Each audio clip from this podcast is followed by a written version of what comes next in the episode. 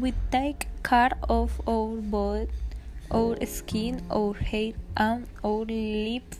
But then, as we our retractile live, you can have knife with leaf with a nice color. Let's start giving love to our lips.